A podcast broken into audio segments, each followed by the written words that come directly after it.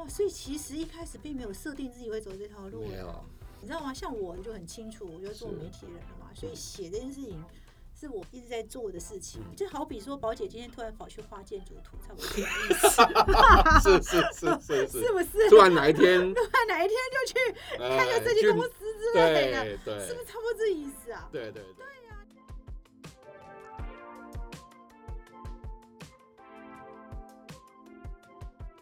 迎来到丽宝设计乐园，我是漂亮家居的宝姐张丽宝。哎，我们今天邀请到谁呢？在空间设计领域啊，也不分建筑室内啦，反正都是属于空间设计领域。那在这个产业，在这个领域之中，其实有设计的人，也有人是比较是捧墨跟 push 的人哈。像宝姐算是媒体人，所以其实也算是虽然在这个领域，但是我是另外一种人。但是我觉得我今天采访这一位，我觉得很特别。因为宝姐再怎么样，也就不是学设计的人，但这个人很特别，他是念建筑的，但是却没有走上建筑之路，然后反而走到了一个我觉得是一个做推广之路，然后教人家认识建筑是谁呢？哎，是我们都市里人，还有一点创意经理，也是我们建走大叔主理人吴一燕，一燕要不要跟大家问好一下？好，宝姐好，呃，听众朋友大家好，我是怡燕。哎，一燕，你其实念建筑的，嗯为什么？不好好做建筑呢，而且你后来你华夏毕业之后，你还去了台科大，然后你还去南艺大，我感觉都跟建筑有关啊，是不是？你从建筑又到建筑艺术了，还有在当年还参与了一个叫做建筑纺织厂哎，你第一代成员哎，请问你为什么没有走上你的建筑之路是怎么回事呢？好，我我我大概简单说明一下，也也也解一下那个宝姐的那个疑惑哦。其实我在读完书之后，当兵退伍，其实我大概从事建筑设计相关工作大概十年。所以你真的有进过事务所？有，有我有经过事务所。那我第一个工作是在基隆的海科馆，哦。我当公务人员，那就是约聘的啦，约聘的人员，嗯所以嗯筹建海洋科技博物馆，哇，哦，筹建五年，五年单单待待了五年。嗯。那五年之后，我又就是因为在里面认识的一个同事，他是建筑师是。哦，然后后来他去开业，所以就把我邀到他的事务所，所以我也在事务所工作了五年。啊，那事务所当然就是比较做房地产的案子，就画就是各位现在所知道的算面积啊、嗯送建造啊，嗯然后跑施工啊等等的。所以其实我大概前面有十年哦，就是其实就是大概是三十五岁以前，嗯其实就是都是哎没有，应该大概四十左右。嗯以前其实就是三三三六七岁了，哦，就是就从事建筑跟设计相关工作，你是真的有进入建筑真的真的真的。真的有画过，真的真的真的都会都会都会。都会。哦，那那当然也是一个因缘机会啊，因为那时候其实我记得应该是我老二小孩出生，嗯嗯，然后因为我想宝姐应该很清楚，其实建筑的设计工作其实是很耗时间的，对然后工作的时间也很长，哦，所以其实后来我某部分是因为家庭的关系，就觉得需要调整一下我的工作的一个状态，嗯嗯，所以当然在当时其实就是方毅老师，哦，嗯他们就创了新建筑，嗯嗯嗯他那时候创新建筑在网络上真人，嗯，那我刚好就看到啊，我跟老师其实当时那个时是不熟的，都不认识吗？还是不熟不熟？不熟知道他他知我知道他，不知道我，？OK OK，然后嗯我就看到他在真人，然后我就那时候熊贝，哦，熊贝，对熊贝在里面嘛那对因为熊贝我跟熊贝认识很久了，那那时候我就跟熊贝问说，我可不可以去面试？嗯那熊贝就说当然欢迎啦，这样子。后来就帮我约了方宇老师见面，嗯所以我我就是拿着一堆就是。呃，可能哩哩哩哩哩疏疏的写的很多的，以前过去可能在不管是论文集或者是在杂志曾经写过的东西，然后就拿去雄狮，然后跟老师见面。嗯。当然那时候其实是有点像是见面的，还没有面试。嗯后来见了面之后，可能因为当时我在基隆的社区大学有在兼课，嗯。然后那时候我带了一门课叫做大街小巷逛建筑，嗯。我就是带着社大的学员到处去看，嗯嗯嗯，所以老师都觉得，哎、其实我好像有在做，自己本身就已经有这样的一个自发的兴趣，嗯嗯嗯，所以后来就顺理成章，我就面试成功。嗯嗯嗯，就进到了新建筑。哦。哦，那当然，其实 我我是一个完全零的状态进到媒体领域的，哎、你是转行哎、呃转行，而且你是快四十岁才转行、哎，，对，三十七左右。哇塞，你是多大的勇气啊！呃，当时其实说真的没有想那么多啦，因为那时候只是纯粹我刚刚说的时间要控制嘛，就是家里的关系对，因为系，建筑建筑对确实是对，比较耗时然后小孩刚出生，老二嗯刚出生，所以就觉得有些事情需要做一些调整。嗯，所以主要纯粹是时间上的问题。对对嗯嗯，那当然兴趣，说真的，我我我我那时候去应征面试的时候，其实我没有想那么多，我那时候纯粹只是觉得它会不会是一个不一样的开始，然后我可能比较可以调整我的作息然后。当然，那时候其实我太太说了一句话很有趣，嗯她说她从头到从她从来没有想过我会靠笔，比吃饭，对 对对，那应该是我吧？对他从来没有对，所以其实我那时候也没有设定说啊，反正就是到一个，因为就就就是这样啦，就是一个嗯工作，我也并没有想那么多。可是你写这件事情，在你学生时代就有开始了吗？嗯，其实没有，没有，完全没有，完全没有。没有。你在大念建筑，哎、当然我我觉得念建筑的人基本上很会 present，也很会写，因为你们的训练就是这样嘛，对对不对？对可是很会写，我就觉得不一定定，不一定定。但是 present 是一定是会的，对对对。所以你那时候在学校这一这一方面就特别突出了吗？没有，其实没有，其实没有。真的没有。我是真的后来进到新建筑之后，可能我觉得啦，有点激，当然呃，就是对于看建筑这件事情，本来就是我个人的兴趣，兴趣所以那件事情我是很 OK 的。嗯，那怎么把看完的东西转化再转换成文字写出来这件事情，我觉得是那段时间我可能就很积极的去练习。嗯嗯嗯，所以是我的脸书常常会看到很像写日记般的写出比较长的文章。事实上，嗯我自己知道我在干嘛，因为我在练习，在练笔啦。嗯嗯嗯嗯那我觉得那个状态底下，可能也让我渐渐渐渐这件事情就越来越顺，嗯，所以也觉得好像这件事情是我可以的一件事情。哇，所以其实一开始并没有设定自己会走这条路，哎没有，哇，你因为因为你知道吗？像我就很清楚，我就做媒体人了嘛，所以嗯。写这件事情是我一直一直在一直在做的事情，嗯。所以就好就好比说，宝姐今天突然跑去画建筑图，差不多这个意思，是是是是是。是不是？突然哪一天，突然哪一天就去哎开个设计公司之类的，对对是不是差不多这意思啊？对对对对呀、你知道吗？就是有一种。有一种，所以你那时候，哎、我这个这里面，我觉得我比较佩服是你老婆、哎、哎对是你太太、没错，她勇气可嘉，她勇气可嘉。勇气可嘉哎、你知道靠，我必须讲哦，因为这个宝姐对这两个行业都蛮熟的哦，嗯应该是说，我必须讲，我们靠文字吃饭，坦白讲赚比较少哎、是啊，对没耶，错啊。真的耶，比较辛苦，我们字是一个字才几元呢、所以我我那时候刚刚转换工作的时候，事实上我年薪大概少三分之一，哇，所以你，所以这里面要佩佩服人，真的不是你，是你老是我婆太，太。真的。当然，因为我们那时候讨论过一件事，就是就是要的是家庭时间了这个这个是嗯讨论过的。嗯嗯嗯，所以后来因为这一点之后，才后面的事情就顺理成章就有机会进行。哎、可是我很好奇，你会进入建筑，应该一开始也是你的志趣，不然你不会一直念到建筑，又建筑研究所，然后专科大学到研究所，你都念建筑，你势必你当年应该对，那你为什么要念建筑？哦，但当然，其实我如果回想之前会选择，当然有一部分是家庭啦，嗯因为我我我爷爷是，其实我爷爷是日治时期算是台湾，就是台湾人，嗯。身为台湾人，就是应该这是怎么讲？就是我们称之为以前没有建筑师叫建筑技师，嗯嗯，哦，那。那时候他是呃整个学校可能唯五的台湾人之一，所以我们家是有一个那个现在是这样有因子的有哦，因子，然后我爸后来也做建设，有一段时间做建设所以其实我爸做水电的嘛，然后后来有一段是时间做建设，哦所以其实我那时候会会选择这个工作，这个这个学科是是我爸帮我填的，对，他有帮我填的。哦那当然填了之后，当然我因为反正大家都知道，那个以前小时候可能选选志愿并没有选的想的那么多，然后家长家长安排就安排了。那后来我是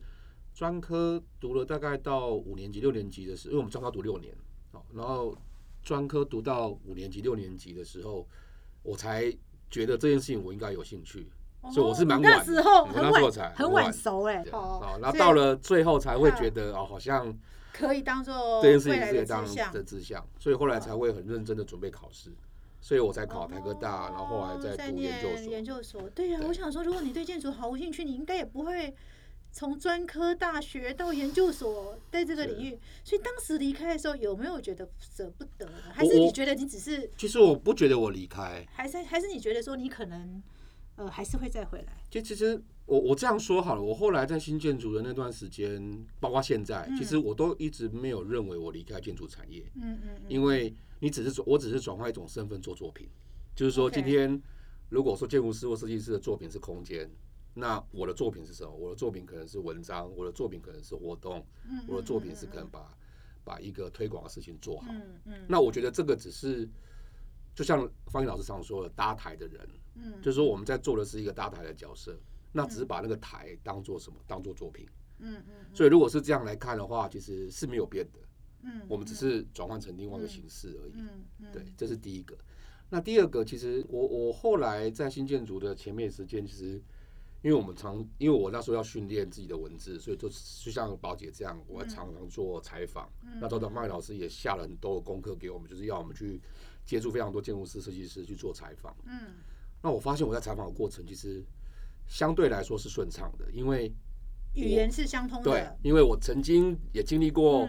这些建筑师在做的事，所以其实我们在讨论内容的时候，事实上是可以很直接的进入到那个状态，嗯而且语言跟跟文字都是相对可以比较精准的。嗯嗯嗯所以也因为这样，我记得是朱红南跟我讲的。嗯有一次我第一次还第二次采访朱红南，他突然跟我说：“一燕，我觉得你跟一般的媒体人不太一样。”嗯嗯因为我觉得你可能曾经担任过或工作过，所以你跟我们之间是比较没有距离的。对对，所以也因为这个角这个这个提醒之后，我发现，哎，就像刚刚宝姐说，放眼望去，现在可能在媒体这一块，可能大部分都是新闻或者文字工作者大部分是新闻系了，不然是中文系比较多对，比较没有本科的人。那这件事情，当嗯然我觉得就有可能变成我的特色，所以我后来觉得，哎，这好像是可以再往下发挥的地方。嗯嗯，所以后来我觉得过了我在新建筑大概前面两三年，经历过了一段的训练之后，就是比较扎实的，像方宇老师带的文字训练之后，其实我就比较有又另外一个开窍，就觉得哦，原来我们在做这个事情，就跟方宇老师一样，他其实是呃也是神，他也是建筑人，嗯嗯嗯。走到媒体，所以他其实他可能也会觉得，像我们这样的这状态底下，其实上是还能符合这样的一个媒体生态的，嗯嗯，所以我们就觉得，哎、这个部分可以在长期的耕耘这样子。嗯，那我常常也觉得说，写文字到底有什么难？当因为我你知道我学生时代我就是新闻系的嘛，所以我嗯当时从，可是坦白讲，我后来当了主管之后，我真的有感觉到，其实写文字也没你想象中这么简单，因为你知道，你理解意思要再把它。转换出来，然后还要言之有物，其实也不是一件非常容易的事情。嗯你自己是怎么训练你自己？当时，当然你已经懂很多，我相信你建筑专业。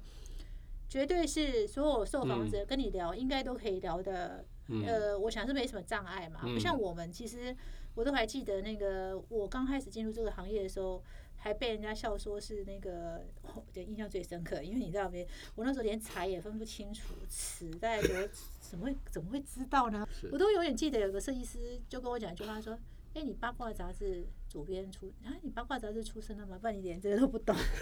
我印就被象很亏了深刻。，嗯，对，就是真的都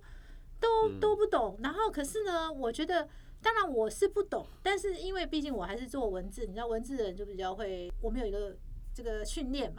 但你呢，你当这么多专业知识一定要转换成一般人，因为新建筑其实老实说，你们也是算是，我觉得也是教育一般大众的。嗯，是没错，对吧 T A 对啊是一般大众，没错，你们 T A 你们也不是说呃今天写给建筑人看的啊，对啊，嗯你怎么转换啊？可能就是刚刚说的，就是因为我本来也有点像是也摸不着头绪啊，但嗯方宇老师当时在训练的时候是有先几个基本的基本的文字的那个书写的一个架构。嗯嗯嗯那我后来比较是用写脸书来训练自己。嗯，对，那因为写脸书其实它可以比较轻轻轻松的嗯嗯，把自己看到的东西，然后用比较有条理的方式把它给书写出来。哦，所以其实我觉得，在我脸书上面的这几年来所看到写的那个过程，其实对我来说就是一个很好的一个一个训练，因为嗯我我自己相信一件事啦，就是 你一件事做一百次，你只有做一次可能还不会，可能你连续做一百次，你可能就会了。嗯嗯哦，那这个这个部分就是就不不不不外乎就是常常去去做那样的一些事。那我可我觉得第一个是这样，那第二个某部分来说，因为可能过去还是有论文的训练，那另外就是还有在公我刚刚说的海科馆，我这五年的对，公家机关的服务，就是公文。公文哎也很会写哦，公文书写有用哦，哈，因为公文其实某方来说是是把一件事情有条理的把事情交代清楚。嗯嗯，当然，公文可能文字上起来，文文字写起来是有点文绉绉的，的，对对，可是其实其实它是架构，它是建立一个事情论述的架构。所以我我后来，但这是后来自己的感觉，就是后来原来其实我过去的这些事情，我发现说对我后来在在在尝试做这个那个文字书写的这个部分，我觉得可能多少都还有帮助了。那这嗯这几件事情其实就是一个一个连续性的过程嘛，它其实没有说哦，你可能刻意的去想什么没有，嗯只是因为它已经画在你身上，因为你那五年的工作，从事公务人跟公家机关的工作，其实多少少这个部分，当然也已经，已经也也也已经内化在你的身体。嗯那当然后来可能自然而然就流露出来。当然后来有意识的，当我有意识这件事情的时候，是我就很刻意的就把这个部分再回想回来，嗯，那这个部分就渐渐渐渐的越来越清楚。嗯嗯嗯，其实我觉得好像走过都必留下痕迹，没错，应该是这种感觉。没错你当下觉得好像好像轻轻的走过，但是其实过了几年，你好像就觉得这件事情又好像很自然而然的就融到你的骨血里面那种感觉。嗯对，可是你进新建筑的时候，你嗯一开始就打算用文字。来讲建筑吗？还是说其实你还有其他的想法？因为我知道在新建筑，你也不纯粹只是嗯做呃，应该说采访工作，不嗯像我们呃，真的就是比较单纯的一个媒体人的角嗯色。嗯。你当时在新建筑，你们是你主要的负责是什么？我我那时候在新建筑，我负责两个，一个就是媒体的主编，啊，新建筑主编。那另外当然就是那个国内的旅游，嗯哦我那时候负责国内旅游。那那呃，当然负责国内的建筑旅游这件事情，我觉得是因为呃反正我英文本来就没有那么好，所以我就就捡这一块来做。那第二个，当然我觉得我在前面一两年其实。跟着老师学习做关于采访的工作是我很密集，一年大概采访快七十个建筑师。哇，那很多哎、我那时候第一年所以其实欸其实是有点把人际先打开了。OK，那后来到了第二年开始去做那个国内的这些建筑旅行的时候，是当然就有帮助了，因为你跟大家都建立好关系了，然后大家也都相信你了，嗯哦所以后来当然我就在这个部分就算是算是被被被投入很深，被指定要做这件事情。等于是你在规划行程喽？是这我从规划到执行，就是从行规划到最后现场我都会在。就是你要带着走，对这样子。对对对可是那时候你是佛一般消费者吗？是佛像一般就是一般消费者。对，那个时候建筑旅行在台湾 OK 吗？呃，其实是有被我们撑开了。对，因为我觉得呃，我们大概第三年，我曾经，我我我最密集的时候，我一年大概开了快五十团。五十团我。大概新建筑第三年，哦，那是大概几年的时候？大概是两千多少年呢？二零，我看一下，我二零一，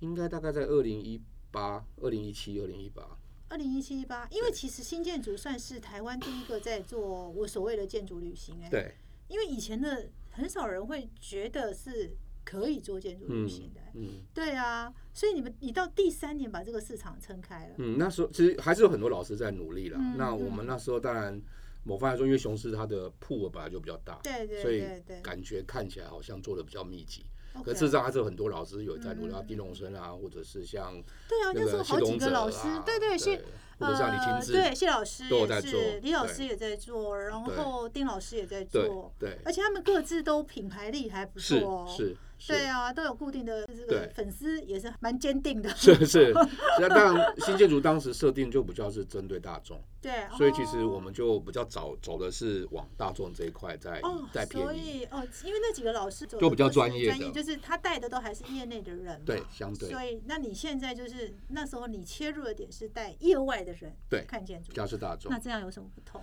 你觉得带呃业外的人看建筑有什么不同？呃，如果从当时的状态底下，当然比较不一样是，就是刚回到那个转化，嗯。就是你你需要再把一些看的东西所读到的讯息，再用比较大众理解的的事情去让他们欣赏它。嗯嗯嗯，所以其实我记得那时候我在做这些建筑走读的时候，其实可能建筑师有一百个想法，我可能只会讲其中十个，嗯，或者是说看得到的。嗯嗯嗯，对，因为宝姐你应该知道，很多设计师在想东西是哎，眼睛看不到的对，眼睛看不到的，眼睛看不到的，，你要需要那个需要多想象。可是像错这种东西，我我就不太会说，哦，因为这个在现场是无感的，嗯所以我就会抓我有感的，然后另外也符合设计师所想的，让大众可以理解。那这个部分当然就需要我们这种角色去那。是一个很好的桥梁哎，嗯对把它等于那时候那个把它变得更普及的意思嘛，对不对？而且你们那时候好像还接了蛮多大陆的，对对大陆的团，我记交流团得是这样交流团是蛮接多的三年，接三年，哇！所以其实爷爷你一直在做一个转译的工作咯，嗯，是对不对？所以我们刚刚讲的那几个老师，其实都还是在专业领域转化给专业人士看嘛，嗯。就是带专业人士去看嘛。那你是一直在做转换给消费者端对，看。哎，这个前后你觉得你做下来有没有什么挫折感，或者是其实让你觉得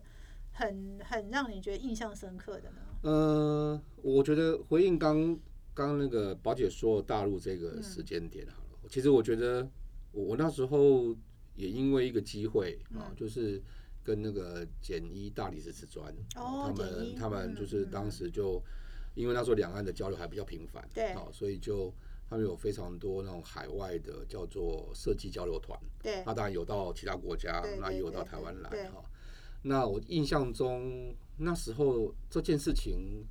对我来说是还蛮大的一个收获哦。那我觉得收获来自于就是原来那个两岸之间的那样的设计交流嗯是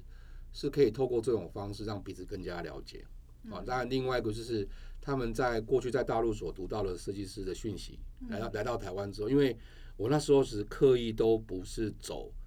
他们在大陆所读到的那些人的东西，而是来台湾看其他不一样的东西。嗯所以一开始简一在看我的行程的时候，觉得诶，你这都不是找那种什么很有名的人，嗯嗯因为他们很有名，嗯，在大陆很有名的人。大陆很有名，不代表台湾很有名，呃真的。应呃应该说，应该是说，对我来说，其实不是。嗯对我来说，我不在于，我不在乎有没有名，嗯我是希望把台湾的设计的一个一个一个多样的现象，让他们感受到。嗯嗯嗯，所以其实我我经过了第一次，其实那时候我开了团带他们，他们因为他们经经理还特别来，嗯其实那时候那时候他们来的时候，嗯。当然都带着一个狐疑的眼光，因为那时候第一次合作，嗯。所以就觉得哎、诶到底我我我所办的这些活动，嗯。那个属能能不能如他如我跟他们一开始如他们所。预料的，对。那刚开始他们第一第一次来的时候，其实是给我一些打击的，因为他们哎、他们很严格哦，都会打分数，他都会让每个设计师打分数，然后最后自己也会评断打分数。所以第一次我印象中第一次分数没有很高，第一次嗯。好像大概我记得好像是他们这九十分以下就是不及格了啦，所以我好像是九十一还是九十二，听说是在那个边缘，边缘。嗯所以那时候我印象中，因为那时候因为像这种活动在我们雄狮是大活动。，OK，哦，因为它第一个金额也多，嗯哦，第二个它的那个象征意义很大，因为它是一个从海外的业务来到台湾来的一件事，所以我们的老板都很重视。嗯我还记得那时候开的这个检讨会，我一个人，然后面对我们公司大概快十个主管，然后他们就噼里啪啦的讲很多问题。那后来我就两手一插，我说那不要干了。如果你要我改成是他们要的那个部分，或是改成嗯你们要的，那我不做，因为我说这个没有办法看到。没有办法，没有办法让你们看到台湾要看的，那我不想做这些事。嗯，然后后来我们老板就出来，王董就出来，就出来那个叫做啊，那个一夜很有那个，好了，我们就让他再试一次嘛，这样。嗯，OK，那后来我就是再试了一次，他当然再试了一次之后，其实那个可能啊，我觉得，我觉得应该是这样说，就是呃，那时候的反馈，其实某方来说是有一些，就是可能对他们来讲，可能可能有一些政治的影响，嗯哦，所以有些人他们对于台湾本身就有很多的认知嘛，嗯嗯他来到这边就不如期待，就会打一些比较是印象分数，对呀、譬如说街道很旧啊，原来这么这个跟四线城市一样啊、哎之类的之类类的，对，我想保险你很清楚。我很清楚。然后第二次我办的时候，其实我一样用我刚刚那个逻辑，当然我会比较缓和的嗯。做，跟比较微妙的，或者是比较小心的做很多细节，再把它处理的更好。嗯。那一次我记得我就九十八，哦，啊，那一次之后哦，那一次出去之后，因为那一次也是他们，而且我重点是我很有趣。第一次我说他们经理有跟，对。第二次是也是有人有跟，只是他没跟我讲，变成是那个叫做秘密课。秘密课，对，神秘课啊，当然我我我我我我不会因为你是对，经理与否，嗯我就我一样是很高规格对待。后来第二次听说回去分数非常高，而且是他们里面的那个秘密课反馈说，其实那个吴先生他办的非常好，嗯嗯，就是把那个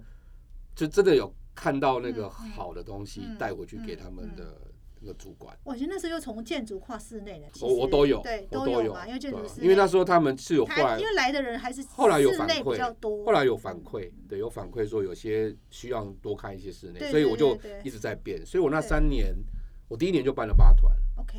然后第二年办了五团，那第三年当然后来因为政治整个收减，所以就是办一团，一台是软条而已。对，自由行对修了嘛，对对，没错那当然，我觉得那那件事情是对我一开始是有一些打击啦，就是就是原本我们所设想的那样的一个嗯台湾的状态，其实在大陆人来说，或者在业务从业务的角度不一定合适的。嗯所以那时候其实我有稍微有点打击，可是可是我还是坚持我要的一些事，嗯嗯，当然还是有做一些调整。是哎、可是你那时候为什么？我知道，其实，在疫情之前你就已经打算要离开了。是对，为什么？其实感觉你一直在跨领域，你从建筑跨到呃，其实新新讲堂其实对你来说不是只有文字工作而已，我觉得嗯其实它又是个旅游业。对，有其实你又跨到旅游业，嗯然后又跟活动计划。可是那时候我知道，其实疫情之前你那时候已经打算离开，那时候嗯你自己想法是什么？嗯、我来说不是因为对于这个产业本身不喜欢，因为我还是很喜欢这个部分哦、当然，我也觉得这件事情是很棒的。嗯，只是说，因为雄狮当时要面对那个疫情的影响，对它是在企业做了一个非常大的转型。那时候因为疫情已经开始了，对，对，那那工作转型当然一定会影响到我们的工作。对。那当然，在对。转型的过程，某些工作就不如我原本所设定在这边要要要从事或者嗯。要累积的事。所以主要是这个原因才才对，因为我开。记得那时候我有说，哎，怎么会想要离开嘛？因为感觉你那时候在新新讲堂，其实新建筑这一块其实是呃，我想发展是还不错，因为我对你们的课程我是知道的，嗯那时候嗯蛮多大陆人来这边上课嘛，哈。是那其实我觉得，呃，做当时做这种交流的人其实是蛮多的，是是，是包含我们家其实也在做。没错，但我一直觉得说，呃，这里面我觉得你们做的我是比较认可的，就是我应嗯该说我我是认可，因为坦白讲，我觉得这产业老实说，我觉得需要很多的很多人投入啦，也不可能嗯。说只有我们在投入，是。本来就应该有很多的不同呃媒体或者是平台人投入，只是我比较在意的是说。呃，投入的人是不是真的能够把台湾的设计价值被被看见？我觉得我比较在意这个，嗯。嗯。因为我觉得我们做到后来，其实说真的，好像就是有一种使命感，哎，对，对，没错，好像就是一种使命感、哦，嗯。你就觉得好像。呃，大陆人，你们就是你们来，我们都希望我们给你看到，就是台湾真的是很设计很好的一个部分，而不是嗯你们在大陆所想的那个部分。对，所以这块我是蛮认同。可是那时候你离开的时候，你自己有想过你想要做什么吗？嗯，其实我我离开新建筑，啊离开雄狮啊，嗯不是讲离开雄狮，当然我刚刚说的是那个大环境的问题。对，大环境的问题。那我离开之后，其实有没有想要做？只是我我说真的，我觉得有些事情就跟老跟就是跟刚刚宝姐说的，它其实已经是你的使命了。对，所以也是因为这样的原因，我后来在今年的年初，我自己还是有一个叫做“剑走大叔”这样的一个算是个人的一个品牌，品牌但现在还没有做什么事，因为纯粹只是我心里面有一个声音就告诉我说，媒体这一块你可能不能断，因为这个个是你过去。呃，除了工作以外，而是这个产业所带给你的资源，哦，或是带给你的一个一个责任，所以其实我后来就觉得，嗯，我应该还是要持续做跟媒体有关的工作，嗯只是我可能。呃，因为现在工作的关系，因为现在在一点创意服务嘛，所以嗯它它其实还是一个比较相对来说，并不是一个以媒体为主的一个一个公司它比。较像活动，呃，应该比较像承接一些案子。对，承接一个标案，或者像台北老屋新人大奖等等对对，所以它其实算是一个比较算是一个以在规划设计领在空间设计领域底下的一个一个一个活动企划的一个一个团队哦嗯。那当然，这个对我来说也不冲突啊，因为它其实比较比较跟跟我原本新建筑不冲突，只是我少了媒体跟少了所谓的旅游这样的一个一个界面。嗯嗯嗯，那当然，那个那个就是就是一种转换而已。嗯那当然，现在才刚服务一年哈，所以后来其实我觉得媒体这件事情，我觉得我还是会做，只是我嗯觉得我可能就变成是怎么在我现有的那个工作状态底下嗯去做出这件事情而已嗯嗯。当然，现在可能频率上就没有像过去那么的频繁，嗯嗯，因为你可能也没有那么，因为可能没有办法让你像你像过去一样长期的去跟。我想那个保险应该很清楚，媒体工作是需要跟的哦，就是相关活动需要跟跟的。那现在这个部分我稍微有点停摆，那当然那个嗯其实只是我自己觉得是阶段性，嗯嗯，因为我现在也在调整，就是怎么将我在一点这边所做的事情，跟我剑走大叔的那个媒体工作的事情要去做某些平衡。嗯嗯嗯，那当然，我们那个一点的那个负责人建议刘建议也对我蛮好的，他其实嗯是还蛮给我空间在这个部分做发嗯发挥，嗯所以他也在调整我的工作状态。有有可能接下来慢慢就会看到我在各个嗯活动又出现了。那当然，那是因为可能工作调整的关系。嗯，可是你接下来会把自己设定在哪个部分？因为其实你过去在做的是把呃有一度是把那个大众转化到就是认识这个领域、认识这个嗯专业。你接下来还是会走这个部分吗？剑走大叔这个表示？嗯，我我觉得，当然我这这件事情我还没有真的想得很清楚，嗯但是我想推广这件事情绝对是。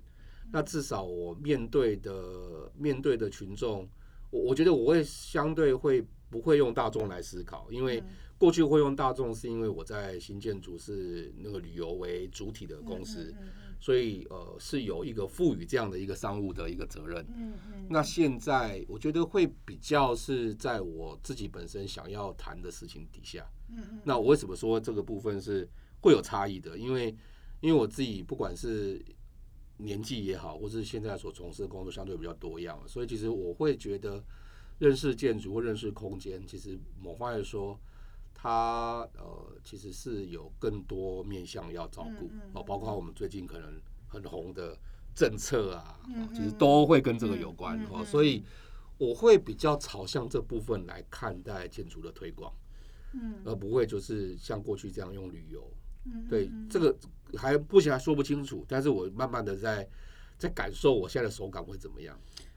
所以看起来你的目标还是在建筑推广，对。只是说他可能过去是用一种旅游的方式让大众认识，嗯。或是专业人士，呃，也可以借由这个旅行的概旅游的概念，然后去认识呃更深层的嗯。建设计嘛。嗯，那你原则上推广建筑这件事情是你的，应该算是你人生目标了吧？嗯嗯，没错，置业，我都说这叫置业了，业，置业了，对也不就是代表了你不会再想回去当建，回去再重新画图吗？嗯，不知道哎、那个啊，那个路易斯康他也是快到五十岁才开业啊，嗯，所以谁知搞不好，道呢？搞不好，哎呦，这个一夜这句话真的有伏笔哦，搞不好我们真的过两三年看一夜又成立了一个事务所，也不一定哦谁知。道？哇，啊所以你的路真的是无限宽广哎。嗯，就是当然有个好太太，愿意愿意跟他讲，好太太很重要。愿意让我在那边一直游走来游游游走来游走去的。好，我们其实也非常也希望，就是说，一燕其实这个从建筑人出发，然后踏入了呃一度是成为媒体平台，嗯然后又变又踏入了旅游业，然后又再回到。做一些专案，就是包含一些像老屋新生这样子，算是比较业内的一些专嗯案嘛，哈、然后看起来都还是持续走在一个推广建筑的路上。但我们当然也很期待这个医院，其实接下来的路，哎，搞不好真的就是在五十岁，哎，五十岁到了吧？就是还没还没，还有三年，还还有 三年，搞不好我们真的看到一燕成立了一个一燕吴一燕建筑师事务所。是吧？嗯是不是有可能？对，对啊，这个人生难以预料。比还还还还厉吗 OK 啊，都 OK 啊，OK 哦，对啊，好哦，都都可可以哦。那嗯我们就期待未来遗燕可以带给我们什么样的一个发展。我我也是密切的在关心这件事情，因为真的靠靠一个媒体、靠一个平台是不可能做完所有推广的事。我想是大家一起来做，嗯是最好的。没错。好，谢谢耶，好谢谢宝姐谢谢